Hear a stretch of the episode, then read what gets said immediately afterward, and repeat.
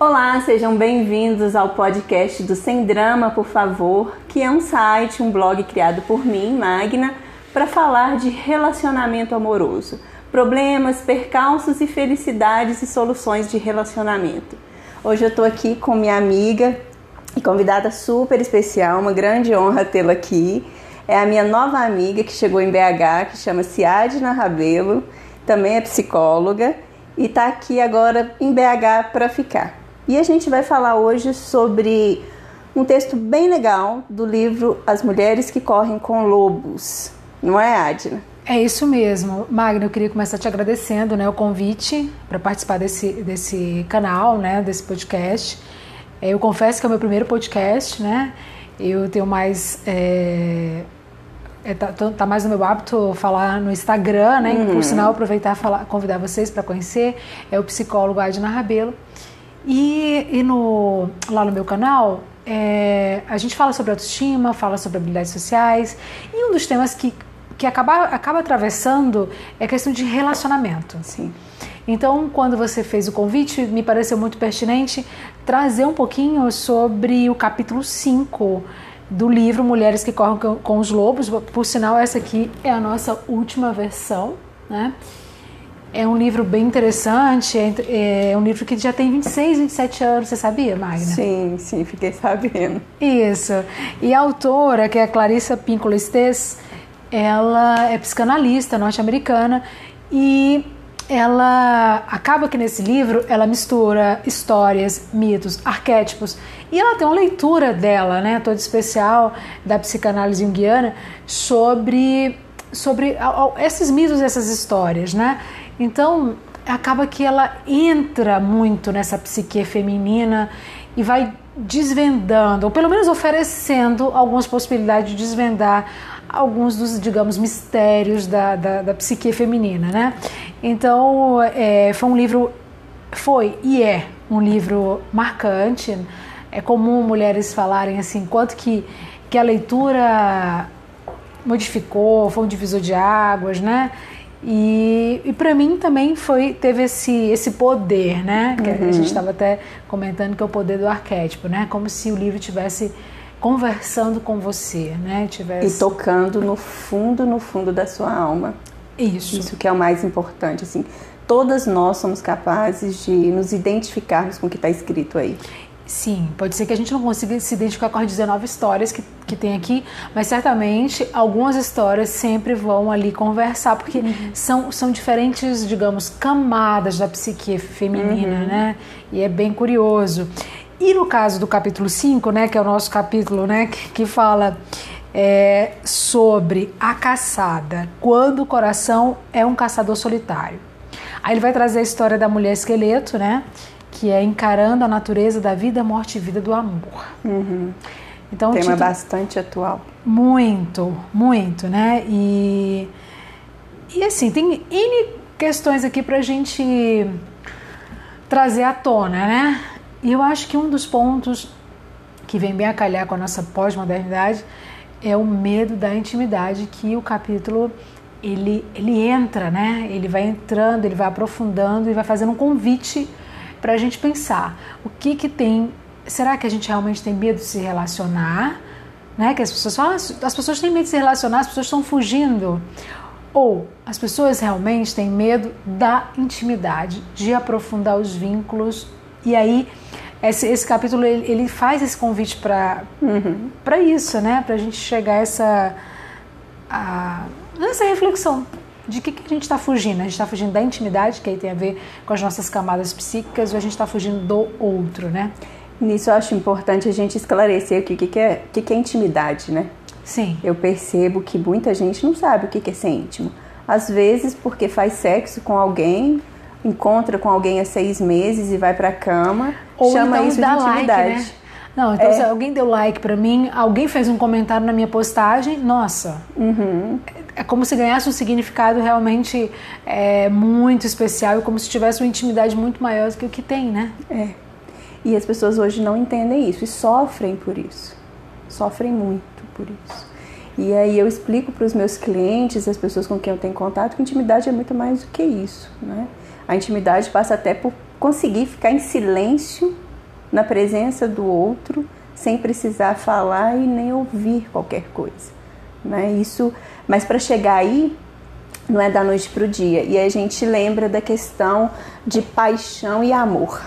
A diferença entre paixão e amor. Ah, foi amor à primeira vista essa frase não procede, né? Bom, e aí é interessante você falar isso porque na história né, da mulher esqueleto, a coisa começa um pouco por aí, né? O, assim, só pegando o gancho e falando um pouquinho da história né, da, da mulher esqueleto. É, essa mulher esqueleto tinha brigado, tinha tido desentendimento com o pai, e na história o pai a, a joga no fundo do mar. Passam anos, enfim, não, não, se, não se sabe exatamente o tempo. Que é uma das características dessas histórias uhum. arquetípicas, né? São atemporais. É, são atemporais. não se pegam né? tanto a isso. Né? Isso, né? exato. E aí, até que o, o, o pescador ele põe um anzol e ele, é, ele tem a impressão que ele está puxando um peixe grande, né?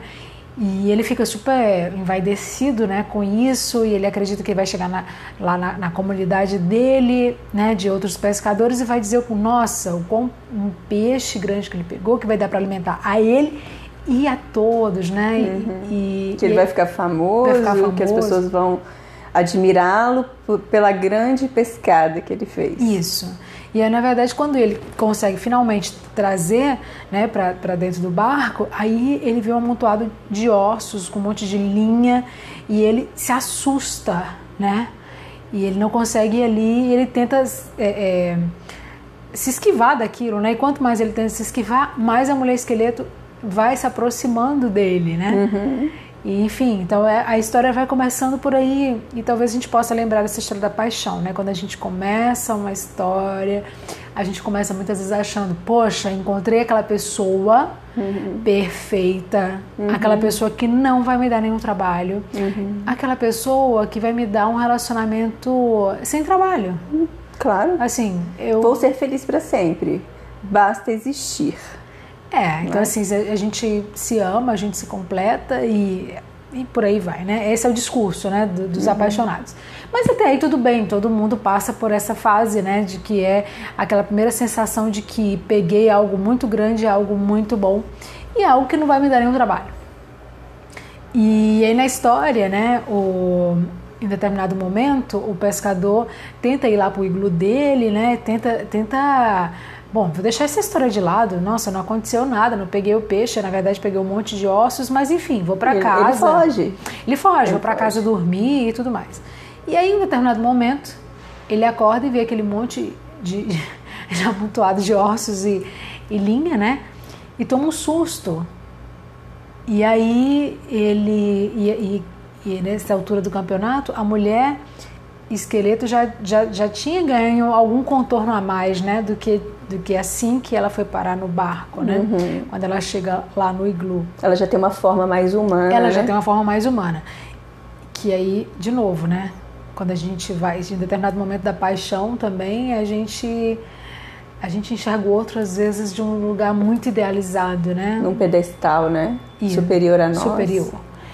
E ela e aí quando ela vai é, ele vai chega uma hora que ele desiste, né? Ele fala não vou conseguir me livrar disso, porque quanto mais ele tenta se livrar, mais mais preso ele mais fica. preso ele fica, né? Na história e ali. Ele tinha um anzol que estava grudado no, no corpo dele, que quando ele se mexia, ela se mexia junto e se aproximava dele. Sim.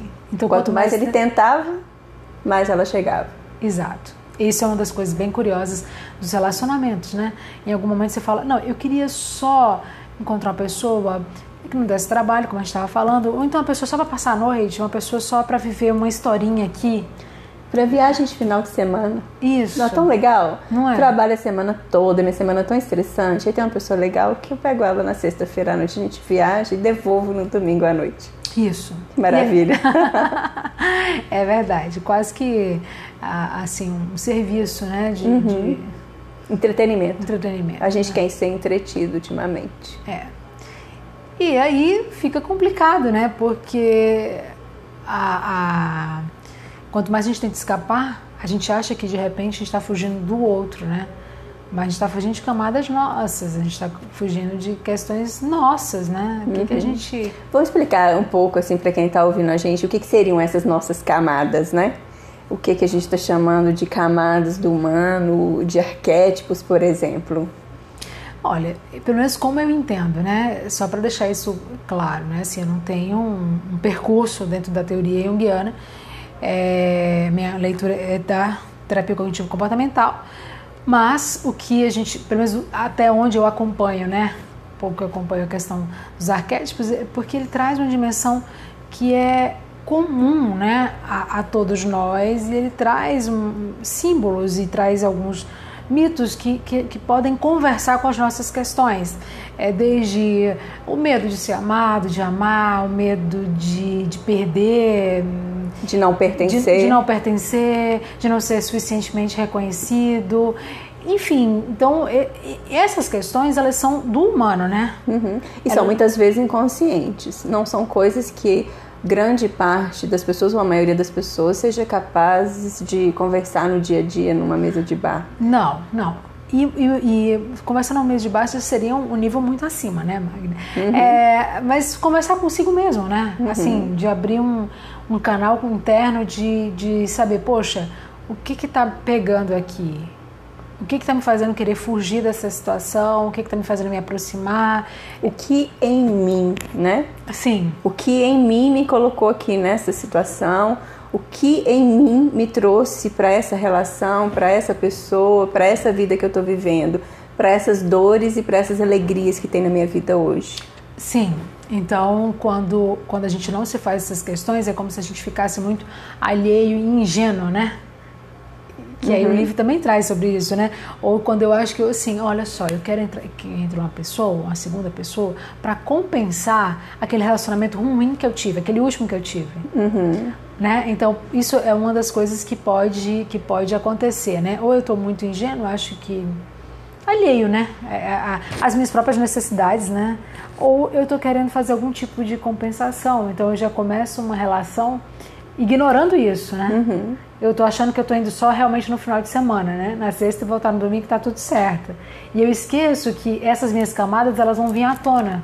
Mesmo quando eu, eu tenho um encontro casual, nem que elas vão vir, elas podem vir. Uhum. Abre-se um espaço, um canal para uhum. que essas camadas mais profundas apareçam. Questões mal resolvidas nossas, né? Desde com, com os nossos relacionamentos mais.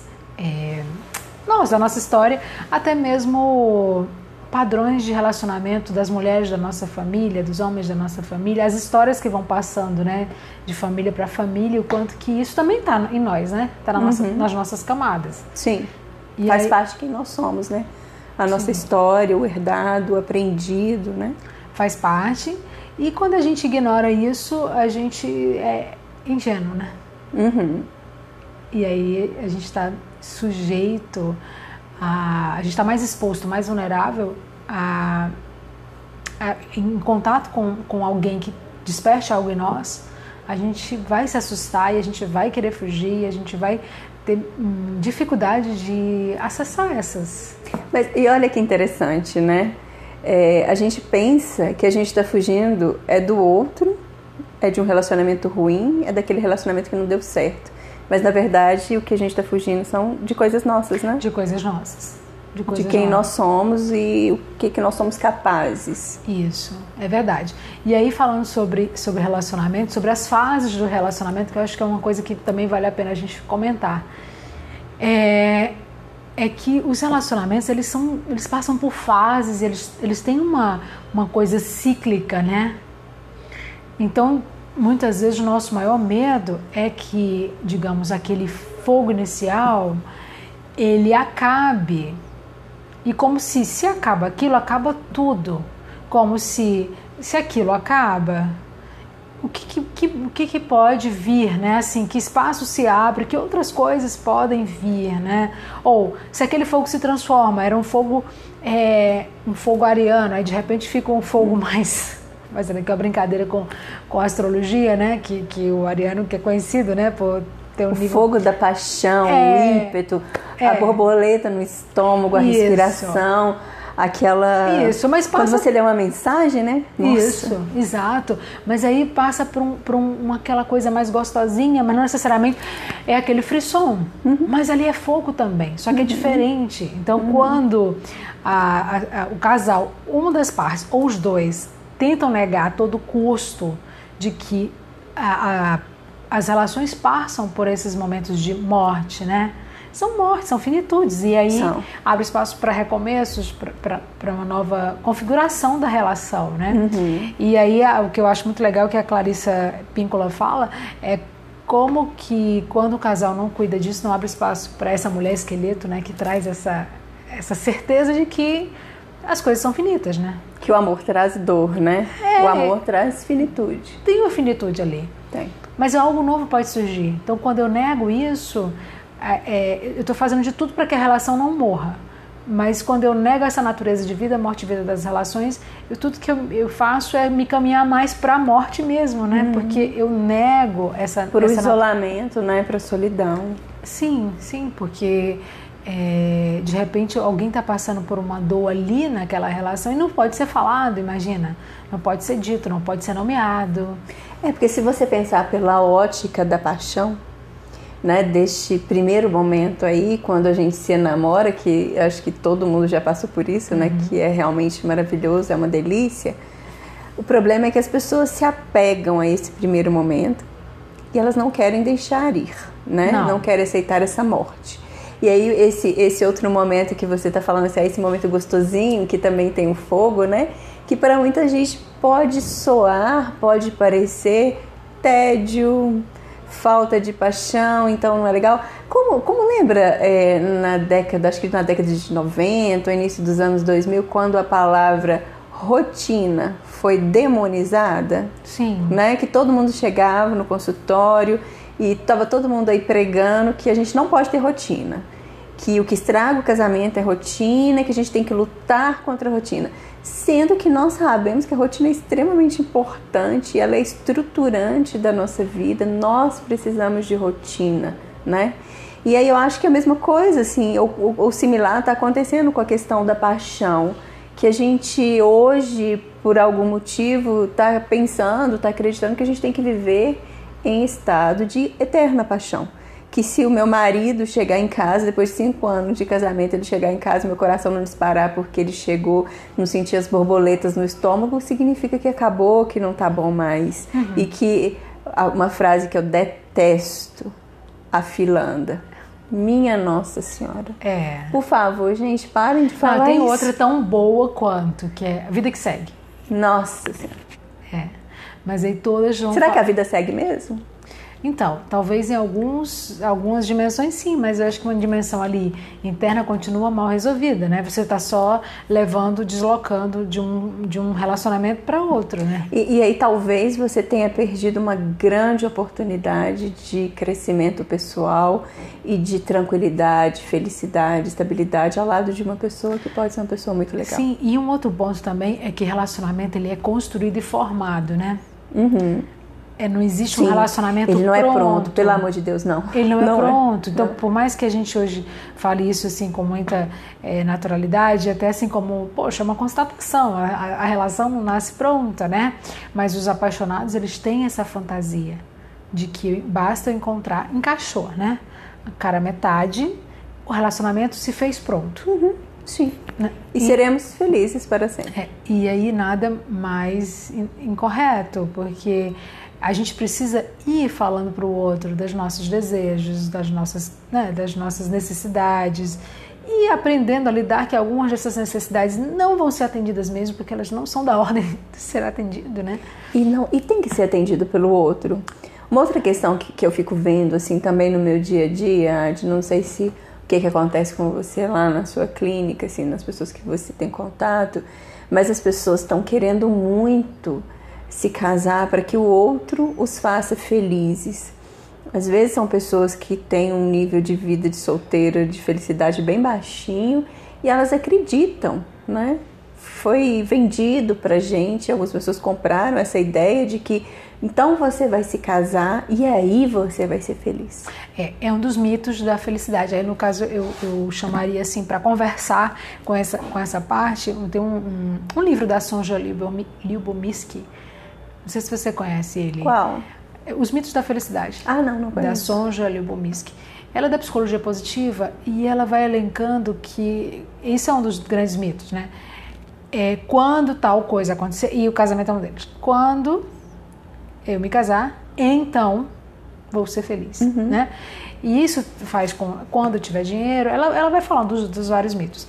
E o que a gente chegou à conclusão de que quando as pessoas casam, são solteiras, elas não são é, estatisticamente mais felizes ou menos felizes, né? O fato do solteiro ou do casado. Uhum. Não. Não. Não, é um mito. Você é. pode ser tão feliz solteiro ou tão feliz casado e também pode ser tão infeliz solteiro uhum. e tão infeliz casado, uhum. né? Então, Eu felicidade. Que, que é, você tem que pensar assim, qual que é o meu nível de felicidade? Este é, assim, estatisticamente na sua vida, qual foi o maior nível de felicidade, mais comum na sua vida? É esse que vai reproduzir no seu casamento. Só que eu, eu acredito que as pessoas acabam ficando mais infelizes quando casam com essa crença, porque coloca a responsabilidade no outro. E aí, quando o outro não corresponde a essa expectativa e ele não oferece isso que o outro, que, que essa pessoa está querendo, ela fica muito frustrada e ela fica mais infeliz do que ela era antes, não? Olha, é provável, viu, Mari, né? Porque, assim, é, ela, é ela vai, ela leva, ela leva um tempo para se recuperar. É. Leva um tempo, porque, é. assim, ela tem a sensação de que foi enganada. Sim. Mas houve ali um auto-engano, né? É. Houve ali um auto-engano. Você... Expectativa, né? Sim, Quais expectativa. expectativas que a pessoa está alimentando? É verdade. Assim, eu gosto sempre de falar que não tem como a gente não criar expectativa. Não tem Sim. jeito. A gente vai criar, né? Isso é fato como eu me relaciono com a minha expectativa é que é o X da questão, né? Eu me relaciono e todo dia ali converso com ela e vou administrando, vou vendo para isso aqui é possível, isso aqui não é, isso aqui eu só vou respirar e vou entender que não vai acontecer, pelo menos uhum. não agora, não naquele momento. Mas eu tô ali cuidando dela, a gente está conversando. Mas quando, uma, quando as expectativas elas não são vistas, elas, elas são elas não têm essa conversa nossa com a gente mesmo, né? De, do que que é, de como lidar com elas. A gente realmente fica acreditando que é, o outro tem esse, esse poder de atender. Se ele não atende, ele já está em falta conosco, né? Isso é uma coisa muito, muito séria. E, e, aí, falando em expectativa, Adna, tem uma, uma parte aqui no livro que eu acho fantástica, assim, que eu achei legal para para exemplificar isso, para a gente falar sobre isso, que diz assim: Todos nós já cometemos o erro de pensar que uma pessoa podia ser nossa cura, nossa emoção, nossa realização. Leva muito tempo para se descobrir que isso não existe, especialmente porque pomos o ferimento na parte externa em vez de ministrar-lhe a cura dentro de nós.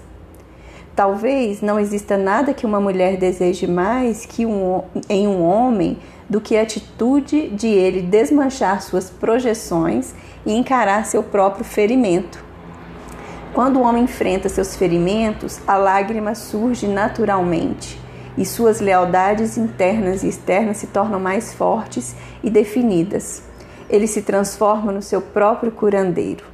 Não se sentirá mais solitário à procura do self profundo. Ele não mais procura a mulher para ser seu analgésico. Uau! Bonito, né?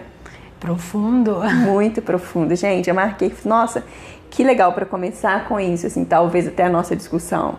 Porque realmente eu vejo isso, né? Eu quero casar com a pessoa que vai me fazer feliz. E, e não é por aí. Não é. é. Ou vai me curar, né? De um uhum. relacionamento anterior fracassado, uhum. de alguma coisa assim. E nada podia ser mais, mais falso, né? Uhum. Afinal de contas, eu já sofri tanto, né? Agora eu mereço alguém que, que cuide de mim, que me proteja é. e. Eu, eu fico bem preocupada com essa frase eu mereço, que ganhou muita repercussão nesses. Eu não sei te falar exatamente quanto tempo ela tá, né? Mas ela tá muito na, na, na fala, né? É, não, eu mereço isso, eu mereço aquilo outro. Eu é, trabalho tanto, eu é, mereço isso. Não. Então, eu sou uma pessoa tão fofa, tão boazinha, então eu mereço uma pessoa fantástica ou sei lá o quê. Gente, eu, aí é uma, uma visão particular minha, eu não acredito nisso. Uhum. Porque você construir uma relação não tem a ver com merecimento no sentido, você merecia a priori. Se você for capaz de construir uma relação, se é uma condição. Se Uhum. você for capaz de construir uma relação, se você for capaz de aprender a lidar com as suas vulnerabilidades, estar aberto a- às vulnerabilidades do outro, se você for capaz de fazer essas negociações, aí você vai construir um relacionamento. Então, dentro daquele desse sentido, você merece naquele contexto que você trabalhou, que você fez. Exatamente. Mas você não merece, em teoria, só porque você é fofa ou fofo, um relacionamento Porque você, fantástico. você não merece só porque você nasceu, né? Não, não. Ah, é porque eu sou Mas. Relacionamento, a gente precisa entender, relacionamento é fruto de trabalho Sim, e não é pouco. sim. Não é pouco trabalho. Você É concorda? assim? Concordo, concordo. Você tem que trabalhar muito de cuidar do outro, de cuidar é, que, que das relações dos o- do outro, aceitação, porque também há outra coisa. A gente pensa que a gente casa, e eu já ouvi isso várias vezes, né? Eu não casei com a família dele, Ah, casou eu sim. casei com ele. gente, que bobagem! Se, se você, olha, antes de casar, olha a família, porque você casa com a família, sim. Aquela família é, no mínimo, importante para a pessoa com quem você está casando. Com certeza. Com certeza. E aí fala, não, não casei com a família dele, vou negar tudo. Gente, ai não, a gente Não, não. vive a um era gente- de muito egoísmo. Não, mas eu, eu não sei se é egoísmo, mas eu, eu vejo muita imaturidade, né? Muita Uhum. ilusão. Porque se a gente for imaginar, tá, você casou com fulano ou com a ciclana, ok. Mas vamos lá, essa mulher e esse homem, eles vêm de uma linhagem de homens e mulheres, de- dos antepassados, aprendizados, né? Coisas que estão naquela família que vão ser uma interferência para Bênçãos e desgraças. Sim, que vão, que, elas, que vão ter interferência no relacionamento. E quanto mais a pessoa desconhece a herança dela, mais a herança Vem. vem. Como a mulher esqueleto, né? É, Quanto não. mais o pescador negava, mais ela chegava. Sim, mas quanto mais eu nego a herança que eu recebi, que, né, a herança no sentido tanto do genético quanto do aprendido, quanto mais eu nego e ignoro, mais aquilo tem um poder sobre mim. E um poder, não uma camada consciente, que essa né, é mais fácil da gente lidar, mas de uma camada inconsciente, né? No sentido de que não estar na minha consciência, eu não consigo acessar, mas ali tem ali um, um- um- a essência, né? De como eu, eu vejo o amor, como eu vejo o relacionamento, como eu acho que eu posso da ser alma, amada. né? Acho que a gente É. pode usar a palavra alma, assim. O que tem na nossa alma e tá relacionado também à nossa família, não, não é de graça, a gente não é um ser isolado. Eu lembro que há alguns meses eu estava fazendo um curso e, e aí a professora colocou um slide que era a seguinte imagem. É, talvez vocês já tenham visto pessoalmente numa praia, quando aparecem várias rochas, né? Eu lembro que lá em, em Florianópolis tem uma praia assim, eu acho que chama Praia das Bruxas. E aí conta a lenda lá que as bruxas estavam fazendo uma festa, aí apareceu uma outra feiticeira malvada e, e as transformou em pedras. Então é muito legal que tem o, o- o mar, né? Tem a água e tem umas rochas que aparentemente, numa primeira vista, assim, quando você olha, parece que são isoladas. Mas se você retirar a água, você vai ver que por baixo todas elas estão conectadas, interligadas e que na verdade elas são a mesma rocha. Então são só pontas de uma mesma rocha. Sim, e às vezes aparência, né? Uma ponta mais, mais pontuda, uma ponta mais arredondada, mas tem ali uma, uma, uma raiz, mais né? acolhedora, uma menos, mas é. É. a mesma coisa. E aí, para você pensar assim, na, na sua família, na sua linhagem mesmo, você é só uma dessas pontas. Você carrega todo aquele a história da sua família em você. Tudo Sim. isso está dentro de É, você. E o que eu acho que a gente pode fazer em relação a isso, a essa nossa herança, é, é encontrar um lugar de aceitação, de, de convivência, né? E um lugar de não de submissão no sentido de ah, porque as mulheres da minha família são assim, logo eu tenho que repetir o mesmo padrão.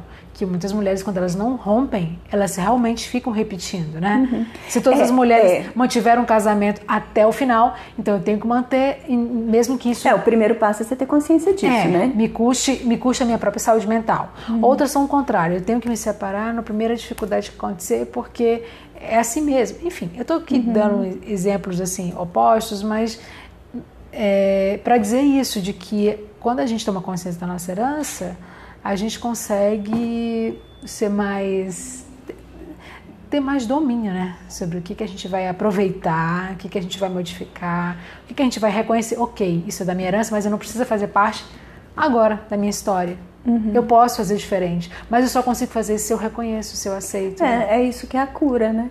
É você Talvez encarar seja, é. aquilo, incorporá-lo na sua vida. Ele faz parte de você ele não é seu inimigo. Mas não te define, né? Não te define e nem pode tomar a liderança da sua vida. Sim. Não é? Sim. Você está no comando, você tem que assumir esse comando. Aqui sou eu, eu que mando. Isso. Então eu que escolho. Eu sei que eu tenho uma tendência de escolher homens X, ruins, né? XYZ, né? O famoso, ah, o fulano tem dedo, dedo podre, podre, né? Isso, isso. Fulano tem dedo podre. Aí cliente fala comigo assim: "Ai, Magna, eu não entendo isso. Como que eu tô lá? Como que eu ia saber? Eu tô lá numa festa, tem 100 pessoas, eu vou lá e aponto para aquela pessoa?" Sim, tem porque é uma escolha inconsciente. E aí eu lembrei de um outro livro, eu acho que eu cheguei a falar dele com você, Adna, o da Os Parceiros Invisíveis. Chegou, chegou do John assim. Sanford. Sim, sim. E ele e é também parte da teoria junguiana, né, que que diz que todos nós temos uma parte feminina e uma masculina dentro de nós.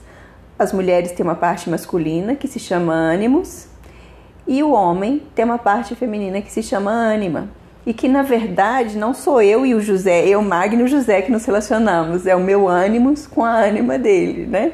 E, então isso é inconsciente. E a gente, aí por isso que a gente vai naquele dedinho mesmo, assim, escolhe aquela pessoa, porque a nossa alma o nosso coração já sabe que aquela pessoa é a pessoa que a gente precisa para completar isso, se a gente estiver de acordo, aquelas coisas da nossa família, aqueles é. errados que muitas vezes são errados da nossa família. É, e também é uma chance, sempre tem essa possibilidade de repetir um padrão e tem a possibilidade de eu olhar de novo para esse padrão, né? com um olhar de acolhimento e de amadurecimento uhum. e eu uhum. falo okay, prestar atenção nos padrões isso aí eu tenho eu tenho uma chance de rever Cada vez que eu recebo de novo alguém né, na minha vida, que eu começo a me relacionar e que eu tenho a sensação de que eu estou, de alguma forma, vivendo a mesma história, aí eu preciso né, reconhecer. Isso é um padrão, mas isso tem, um, tem algo que é meu. Você precisa olhar para você, isso. pelo amor de Deus. Se você se relaciona sempre com o mesmo errado, presta atenção, é padrão, né? Um, dois, três. Tem, tem um ditado que fala assim: é, como que era? É, eu esqueci. Um é um é acaso, dois é não sei o que, três já é padrão, né? Eu, depois eu lembrando, eu, eu coloco aqui na, eu na não sei se se aplica mas... normalmente nesse caso, mas é um é bom, dois é. Não, como é? Um é, um é pouco. Um é pouco, dois, dois é, é bom, três é demais. Não é, não, assim, não é exatamente é. esse contexto, mas no sentido de que se já chegou no terceiro, é. a gente. Presta já... atenção. Ó, é. se foi um ruim, né? Acende aí umas luzes, né? Se for o segundo, nossa senhora, pare e preste atenção. Se foi três, minha filha pode esquecer que é mesmo. e o problema não tá neles, não tá nos três, tá em você. Que é você que tá escolhendo e por que, que você tá escolhendo é. essas pessoas. Que camadas suas, que aspectos seus, que partes suas precisam ser vistas, acolhidas, cuidadas, integradas, né? É, Essa porque, é a pergunta, né? Sim, é fato que a gente tem partes nossas que a gente não conhece que é o que alguns psicanalistas falam, né, ou os psicanalistas falam do nosso inconsciente. São partes nossas que nós não temos acesso, até podemos chegar a ter, mas naquele momento da vida da Sim. gente a gente não tem. E, e aí essas, são essas partes que ficam fazendo as nossas escolhas. e aí são normalmente escolhas ruins. Então para para pensar. E uma outra dica que eu geralmente falo para os meus clientes é não se afasta dos amigos. Ah, sim, isso é muito importante. E ouça quando seu amigo disser, Fulano, essa pessoa não tem nada a ver com você. Ouça, porque muito provavelmente o seu amigo está certo. Tem uma grande chance, né? É muito provável. Porque ser amigo de verdade. E, ah, e busca repetição também, busca opinião de mais de um também, né? Se os seus amigos estão te dizendo isso, muito provavelmente, né? Porque no momento da paixão a gente não vê um monte de coisas. Não, não tem como ver, né? Não, não tem como ver. É tudo tão bom, né? É tão bom se é, apaixonar. É uma é, delícia. É. É, é, uma delícia, tudo parece mágico. Mas olha, mas no, nessa paixão é interessante como a gente não enxerga o outro, né? Porque não enxerga, a gente na verdade está projetando uma necessidade nossa no outro. A gente está sendo, na verdade. Projetando a nossa cura, a nossa salvação. Qualquer coisa, né? Mas qualquer coisa é nossa, mas é nossa. Né? Não é o outro. A gente mal está enxergando o outro. De e bonito eu, e de feio, né? O amor é que possibilita, eu enxergo o outro, vou, esse outro vai ganhando aspectos mais humanos, né? Uhum. Esse ano vai, esse, portanto, vai, mais falhos. Vai se humanizando, uhum. tanto em todas as suas potencialidades e problemas, né? E uhum. questões, uhum. vai se humanizando. E aí eu escolho construir uma vida com aquela pessoa. E eu escolho fazer ajuste, eu escolho negociar, eu escolho ceder. Eu escolho amar. É, eu permito que o outro também ceda um pouquinho. Então eu vou entrando nessa dança, né? Mas é, então por isso que o amor é uma escolha, né? Não é uma coisa, não é um, meramente um sentimento é. etéreo né? Que eu sinto. Como o né? cupido, né? A ideia do cupido, você recebe uma flecha e aí o amor entrou em você e pronto, acabou, né? E vai ficar, né? né? E de graças. O que, que você estava fazendo? Você só estava passeando no bosque. Isso. E o cupido foi lá te dar uma flechada. É isso. Não é isso. O amor, além de uma escolha, ele é uma construção. O amor é uma construção. Ele é uma construção e, e é uma construção, como você disse, relacionar-se envolve trabalho, a gente precisa estar disposto a chacar as nossas questões com frequência, né? E ver a nossa parte feia também. Ah, sem dúvida, sem dúvida. Porque todos nós temos, né? Todos nós temos nossos defeitos, as nossas falhas. Né? Nós não somos tão lindos quanto a gente acha que a gente é, quanto a gente imagina que a gente é, né? Não. Tão perfeitos, não, né? Não, não. Agora, uma outra coisa que eu queria até depois comentar, é, falando sobre. Voltando pro ponto da rotina, né, que você tinha falado que é o medo de que o relacionamento caia na rotina e tal, né? É, uma das coisas que a gente é, engana, né, o nosso, o nosso cérebro e a gente ajuda o nosso relacionamento também a, a revigorar, digamos assim, é quando o casal ele sempre encontra formas de, de fazer coisas pela primeira vez, né? Isso, uma coisa nova juntos, fazer uma coisa. Por quê? Quando a gente por que, que, por exemplo, a gente lembra de coisas da infância, elas têm um sabor tão especial, é adolescência? Porque muitas delas foram feitas pela primeira vez. Uhum. Então, o, o, tempo ficou diferente, o uhum. tempo ganhou, não é aquele tempo cronológico, uhum. ele ganha no nosso, no nosso registro mnemônico, digamos uhum. assim, uma outra conotação. Uhum. Mas à medida que a gente vai envelhecendo, a gente vai deixando de fazer coisas pela primeira vez, a gente vai deixando de sentir aquele mesmo frisson, deslumbramento. A gente né, repare, Motivação. Né? Repare, né? quando você comprou o seu primeiro carro foi uma experiência. Se você já está no quinto, sexto, uhum. não tem mais a mesma coisa. Uhum. Não importa se é um carro, assim, mesmo que seja um carro muito superior ao primeiro, uhum. né? Você já está aí. Ah, é legal, interessante você trazer isso. Eu não tinha parado para pensar desse jeito, assim, né? Como uma saída, né? Como Sim, uma possibilidade, uma possibilidade no relacionamento. Sim, do, do, casal conseguir construir novos registros, novas memórias e também ativar essa coisa do, do, dos nossos centros de recompensa, né? Uhum. De que dessa maneira eu estou vendo algo junto com aquela pessoa, algo que vai gerar em nós uma experiência diferente do que, que é uhum. fazer algo né, novo pela primeira vez. Então, uhum. uma das formas da gente também driblar um pouco da do desgaste, né? Que, uhum. Não vamos dizer que ele não existe, né? Claro, claro que existe. Ele existe. É, é a gente também fazer coisas assim, né? Sim. Deve ser, deve ser maravilhoso, né? Assim, é, uma primeira viagem para o exterior, para tal cidade, com aquela pessoa que é tão importante para você. Sim, né? ou aprender a dançar um ritmo novo, aprender a cozinhar juntos. Ah, um a lista, esporte, uma atividade a lista é grande, né? Uhum. A lista é grande. É, é... Mas isso tudo pede o quê? Investimento, não é? Construção é, é investir tempo. A gente costuma pegar muitas vezes o outro como é, garantia, garantido já. Ele já está aqui. Para quê? Para que eu vou fazer? Para que eu vou me arrumar? Para que eu vou passar um batom? Para quê? Tem 10 anos, tem 20 anos que eu tô com a pessoa. Para quê? Né? E tudo isso dá trabalho. Dá, não dá pouco trabalho, dá muito trabalho de, de investir mesmo, de na nossa rotina hoje do dia a dia, de filhos, de escolas, de vans, de etc, de você tirar este tempo para você com o seu parceiro fazer algo diferente, planejar, né? Às vezes o, o simples fato de sentar na frente do computador para dizer de sonhos e de planejar viagens já faz uma grande diferença. Já faz uma diferença, né? E, e também assim, é que às vezes os, a gente entra numa coisa do. Tudo está ao alcance de um clique, né? Uhum. Quantas vezes a gente se vê gastando horas demais né, nos, nos celulares, né? Uhum e o quanto que isso pode ir matando qualquer possibilidade de fazer algo junto, algo novo, algo que envolva mais é, olho no olho, né? Nossa, eu ouço tanta reclamação de pessoas com relação aos parceiros que falam para mim assim, Magna, ele fica na frente do celular o dia inteiro, a noite inteira, a gente sai, vai para sítio no final de semana, a pessoa está no celular, Aí o outro acaba também em algum momento pegando o celular, né? E aí vira uma, uma epidemia, né? E é. a gente tem que lembrar, e aqui tem uma outra passagem bem legal que eu queria ler também, que começa assim, olha, amar o outro não basta. Ah, não basta mesmo. não basta não ser um estorvo na vida do outro. Não basta dar apoio, estar disponível quando necessário e tudo mais. O objetivo é estar familiarizado com os métodos da vida e da morte, na nossa própria vida e numa visão panorâmica.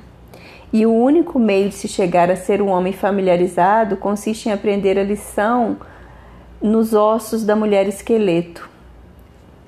Ela está esperando pelo sinal de sentimento profundo, por aquela única lágrima que diz: admito o ferimento, né? De encarar as coisas feias mesmo, nós temos que encarar as coisas feias, aceitá-las, aceitar ah. que a relação muda. É isso. Aceitar que a relação muda, porque ela vai mudar. Né? Vai mudar. Não é só a relação que muda. É e o amor não basta. É o, é o princípio da impermanência, né? Uhum. Que é de uma tradição, não sei se é uma tradição oriental, agora não me recordo qual é a, não é o princípio da impermanência? Eu acho que é um princípio até budista, se eu não estou enganada. É, eu... É, mas Me liga ao budismo. Não é? é o princípio da é. impermanência de que nada continua exatamente como está, uhum. né? As coisas tendem a se transformar mesmo, né? Isso faz parte. Nós não somos os mesmos, né? Aquilo que a gente queria há cinco anos atrás, não necessariamente aquilo que você quer mais hoje. Ai, engraçado você falar isso. Eu tive, eu lembrei de uma coisa assim. Quando eu tinha meus vinte e poucos anos, e aí eu, eu tinha, tenho ainda, um amigo que era uns 13 anos mais velho do que eu, ele já era casado há um tempão. E aí um dia, conversando com ele, ele falou assim comigo, Magna, as coisas mudam, o casamento muda. As pessoas mudam. Por exemplo, quando eu casei, eu era uma pessoa e ela era uma pessoa. Hoje, nem eu nem ela somos mais essa pessoa. E aí, ouvindo isso aos vinte e poucos anos, foi como se eu estivesse recebendo uma facada no meu coração. Eu ouvi aquilo, eu não queria acreditar naquilo, me doeu muito isso. Imagino. Nossa, foi muito ruim ouvir isso. E de pensar, eu falei assim, poxa, então quer dizer que eu não vou encontrar aquela pessoa e eu vou casar com ela e vou ser feliz para sempre? Ela vai mudar? E aí, o que, que eu vou fazer? Nossa, então não tem jeito. Nossa, Adna, eu lembro que eu sofri demais com essa fala dele, assim. E aí eu acho que eu nem era formada, não, eu não era formada em psicologia, eu não lembro se eu já estudava psicologia, mas eu sofri muito com isso. Mas olha, mas sem dúvida é algo que, que em algum momento a gente se depara com essa verdade, seja através de um amigo, de uma leitura, de algum, ou um relacionamento que fez a gente entender que, que não é, porque talvez na nossa cultura tenham muitos elementos, né? Nos filmes, nas novelas, nos, nos, livros, na literatura, de que é assim que a coisa funciona. E quando a gente encara dentro de nós que não é assim que, que realmente a coisa funciona, aí a gente passa por um luto, né? Nossa, é. É um luto, um luto de que aquilo vai. É um luto. É um luto de que aquilo vai. Foi uma dor, foi, foi horrível. É, imagina. Foi horrível. Nossa. E, mas é, com a maturidade, né? É isso que a gente pede, né? É isso que a gente espera que, que as pessoas aceitem amadurecer. E amadurecer é aceitar esse ciclo, né? Vida, é, morte, vida, morte, vida.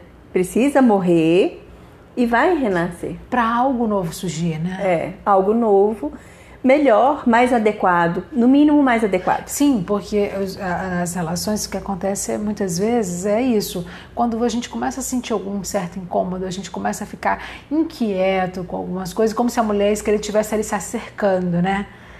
A gente, em vez de mandar o mensageiro embora, né? Tentar mandar, porque ela não vai, né? Só pra deixar isso claro. Mas enfim, tentar mandar o mensageiro embora é parar para escutar. Peraí, mas qual é a mensagem?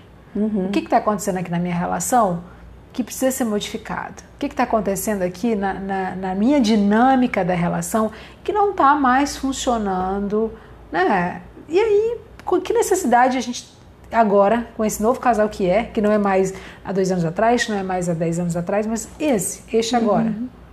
O que, que esse casal pede? O que, que essa dinâmica de relação pede agora? Isso quem vai dizer pra gente é a mulher esqueleto, né? É o ciclo é, da natureza selvagem, né? Que vai dizer. E arquetípica, né? Sim. É, é, a gente tem que pensar isso porque isso vai acontecer com você. Se você estiver num relacionamento tempo suficiente, isso vai acontecer com você. Você vai ser chamado para lidar com isso. Sim. Né? E ah, eu que eu advogo aqui, que eu acho que é a sua opinião também, é por favor, não fale a fila anda e passe para o próximo, vida que segue. Invista, né? Afinal de contas, se você escolheu aquela pessoa e se você um dia se apaixonou, alguma coisa aquela pessoa tem. É, assim, se dê uma chance, né? Começa a construir, formar determinadas competências de relacionamento para você, né? Porque o se relacionar, ele, ele exige que a gente desenvolva algumas competências, né? Aí eu elencaria algumas, vamos ver se você, se você acha também que é por aí. Aprender a ouvir, aprender a ficar calado, aprender a falar, a fazer pedidos, não é? Sim. Assim, tô falando do relacionamento, né? Sim. Porque assim, Sim. algumas pode parecer uma Fala o coisa... que você quer. Não fala o que você não quer. É, É, Você fala exatamente o que você quer. Sim. Não fala o que você não quer. exato. Ah, as- posso te interromper? Claro, Só favor. contar uma historinha boba? Claro. É que eu acho que é legal. Eu gosto de contar essa história e eu chamo a tia chata. Eu falo assim, todo mundo tem uma tia chata. A tia chata, ela é sozinha. Ou porque ela nunca casou, ou porque ela enviuvou, mas o fato é que ela é bem velhinha hoje ela mora sozinha. E aí, é, você fica assim, meu Deus, eu tenho que visitar a tia fulaninha, né? Mas, ai, que saco, ai, não quero. É muito difícil pra você, na sua rotina ali do dia a dia, Se largar organizar. alguma coisa e ir lá visitar a tia chata, né? Mas aí você fala assim, vai que ela morre, né? Então deixa eu ir lá visitar a tia chata. Aí você vai visitar a tia chata. E a tia chata abre a porta, você bate, a tia chata abre e, e na hora que ela olha pra você, ela fala assim, uai, milagre, você tá aqui pra me visitar, você nunca vem? Tem que ser quanto tempo que eu não te vejo? E seu pai, então? E sua mãe? E seu irmão? E seu primo? E não sei o quê. E ela começa uma lista de, de, cho de choramingos e de reclamações, nananã. Você fica desesperado para sair dali, né? Você quer que o seu telefone toque fala que tem uma emergência para você sumir dali. O que, que a tia chata quer quando ela faz tudo isso que ela faz? Ela quer companhia. Ela quer ser visitada, ela quer que as pessoas frequentem a casa dela. Ela quer sentir amada, né, querida? se- é, ter essa atenção e ser amada. É. Mas ela faz tudo que Ah. afasta as pessoas. Mas ela tá pedindo amor, atenção, carinho. Agora imagina que você tem essa tia bem velhinha, que é o sozinho, mora sozinha, ela é viúva, ou ela nunca se casou. E aí você um dia vai visitar essa tia, ela abre a porta da casa dela e fala assim: ah, que maravilha, que bom que você veio me visitar, ai que delícia, eu adoro quando você vem me Vou visitar. aproveitar pra fazer um cafezinho. Vamos lá, vamos. Você gosta daquele bolo? Você lembra daquele bolo que eu fazia quando você era criancinha? Vamos lá na cozinha que eu vou fazer aquele bolo pra você. Não vem falar que você tá dieta, que você já tá linda. Nossa, você tá linda, você tá maravilhosa. E aí você vai pra cozinha com ela fazer o, o tal do bolo. Quando você chegar lá na cozinha, já tem uns cinco lá, É. né? A tia não vai estar sozinha, porque ela é uma pessoa que atrai os outros. Atrai como? Sendo agradável, né? Não se queixando apenas, né? Recebendo bem. O que, que essa tia quer? quer ser amada, quer ter atenção, quer carinho, não é Claro. a mesma que a outra. Só que o comportamento é diferente. Uma tia foca nas coisas boas, pode ser que você não chegue na casa dela há dois anos. Mas quando você chegar, ela não vai reclamar que você não foi nos últimos dois anos. Ela vai, celebrar, que você tá ali. Exatamente. Ela vai celebrar esse momento com você. É isso que ela vai fazer. E a outra, pode ser que você tenha ido mês passado, ela vai reclamar. É, então, então isso é muito importante, muito legal você ter contado essa história, porque nos relacionamentos é, entra nisso, né? Que é o que você está falando. Fala o que você quer, não o que você não quer, né? Então, se alguém um dia organiza, sei lá, você tem um- um- uma esposa bagunceira, né? E naquele dia ela resolveu arrumar. E aí você recebe aquela arrumação dizendo, nossa, Milagre. Que, não, ou que milagre, ou com certo deboche, É. ou algo assim, quase, hum, o que, que você está querendo, né? Pra, pra- pra ter arrumado. Uhum, Quanto é, né? Isso. Mas se você disser, nossa, que bacana, que legal. que Nossa, você- adoro quando a casa fica tão organizada Sim, desse jeito. sim, Nossa, eu me então- sinto tão bem. Então, então, isso faz com que é um reforço positivo, né? Então, a chance de, de você chegar na casa e ela tá organizada uma outra vez, ela aumenta mais, né? Mas quando você recebe com desconfiança, com deboche, a chance da próxima vez ela tá desarrumada aumenta mais ainda, né? Então a, gente precisa entender que nas relações acontece algo parecido, né? Quando a gente quer formar um determinado comportamento, né? A gente precisa ir falando pro outro como é que a gente quer e precisa dar um tempo também pro outro assimilar, né? Sim. Porque por mais que o outro de repente tenha concordado em fazer algo que é importante para você, não é para ele, mas ele entendeu que para a relação é importante, então ele se dispõe a fazer. Você não pode esperar que esse comportamento se automatize de uma semana para outra, né? Não é da noite Não, pro não dia. é. Vai demorar um tempinho. vai Mas se tiver boa vontade, Sim, paciência. E aí você vai mostrando, ó, isso aqui que você fez já é bem mais próximo do que eu gosto do que foi antes. Continua por esse caminho, é por aí mesmo que eu gosto, né? Então você vai mostrando para a pessoa que ela tá na direção correta, né? E sabe uma, qualidade que eu acho bem legal para um relacionamento? É aquela pessoa que é capaz de dizer assim: é verdade, eu errei. Eu Reconhecer. estava né? errado. É, é, ontem eu pensava assim, mas eu mudei de ideia. Eu aprendi coisas novas e agora eu entendo que, que eu estava errado, que não é bem por aí, que eu posso fazer diferente. Sim. Gente, eu acho que essa é uma qualidade fantástica. Também concordo contigo, porque abre espaço para realmente uma, uma, uma renegociação, né? Assim, abre espaço para um reconhecimento, para o outro também dizer assim, ah, você errou, é verdade, mas eu também errei nesse pontinho aqui. Porque em relações, muitas vezes, o que acontece é que a gente vai formando complementariedades, né? Por mais que tenha determinada coisa que no comportamento do outro seja ruim, a gente tem que parar para observar se a gente também não está reforçando aquele, aquele comportamento ruim. Né? E como é que a gente reforça? Dá um exemplo Ó, vou te dar um exemplo aqui de uma, de uma situação que aconteceu essa semana de uma, com uma amiga minha, né? Que eu não posso dar nenhuma pista de que amiga é essa, né? Mas ela estava contando o caso que o, a gente estava passando uma situação bem complicada e aí ela me mostrou a mensagem que o marido tinha mandado mais ou menos naquele mesmo momento e ele estava acompanhando que a gente estava numa situação é, assim atolada de, de serviço de coisas de, de- enfim que não tá não era possível focar em nenhuma demanda dele naquele momento mas ainda assim ele insistiu em mandar dizendo assim olha o banheiro do nosso quarto ficou muito sujo não é possível que tenha X pessoas aqui em casa trabalhando e não sei o que, e o banheiro continue sujo, tá parecendo o banheiro do metrô. E aí, assim que ela recebeu a mensagem, eu percebi de cara que ela mudou a expressão Minha facial. Nossa Senhora. Falei, nossa, o mundo caiu, né? Vamos ver. E aí, quando ela me mostrou a mensagem, eu escutei, isso era um áudio, né? Eu escutei, eu comecei a rir, porque eu tava de fora, eu não entrei na ativação que ela entrou, Aham, né? sim. Aí ela falou, não, não é possível, que não entende que, que a gente está aqui é, sobrecarregada com o trabalho. Eu já acabei de falar para ele que tinha acontecido N coisas que tinham acontecido de, de questões que, que nós duas estávamos resolvendo. E como é que ele manda essa reclamação tão pequena em relação ao banheiro? Falando que assim não dá, que ele nunca tinha passado por isso e tal. Aí, aí ela mandou uma mensagem tipo, fulano, que coisa surreal, e não sei o que. Eu falei, poxa, você está entrando na pilha dele.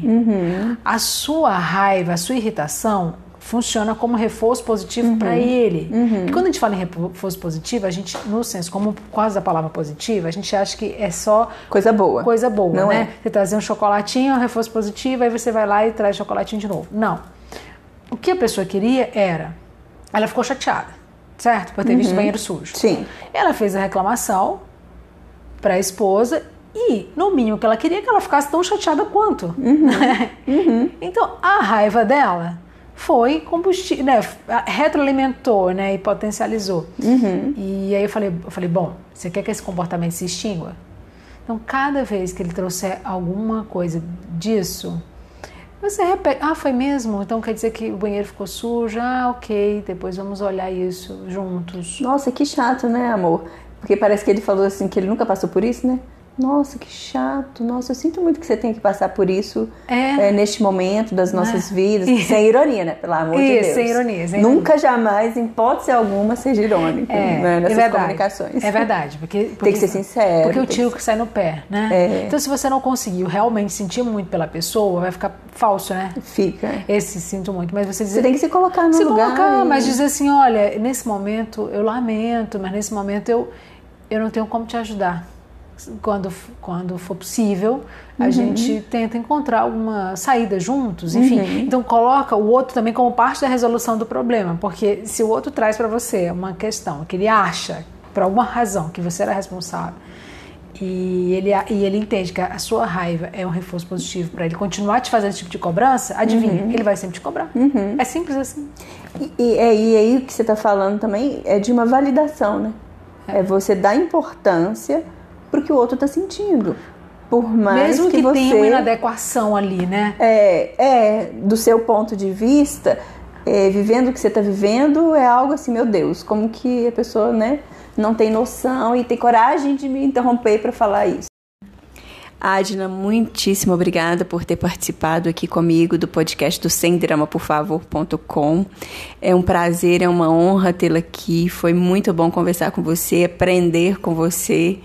É, espero que você volte outras vezes para falar com, com os nossos ouvintes, é, sempre sobre o tema relacionamento, assertividade, autoestima, compaixão. Uma delícia falar sobre isso, né? Isso, sem dúvida, Magna. Eu que te agradeço o convite. Foi um prazer estar aqui juntas, é, conversando. A gente conversou muito mais do que do que a questão do, do livro, né? A gente, foi, a gente conseguiu compartilhar um pouquinho do no, da nossa visão, do, do, nosso, do nosso percurso, né? Como uhum. psicóloga clínica, como, como psicólogo que aborda né, temáticas de relacionamento. Sim. Então, é um prazer muito grande e, e eu vou, certamente, se o convite for feito novamente, estarei aqui de novo. Conte comigo nisso. Boa sorte e boa jornada no semdrama.com. Muito obrigada, um beijo, um beijo para vocês que nos beijo. ouviram até o final e até a próxima. Até a próxima.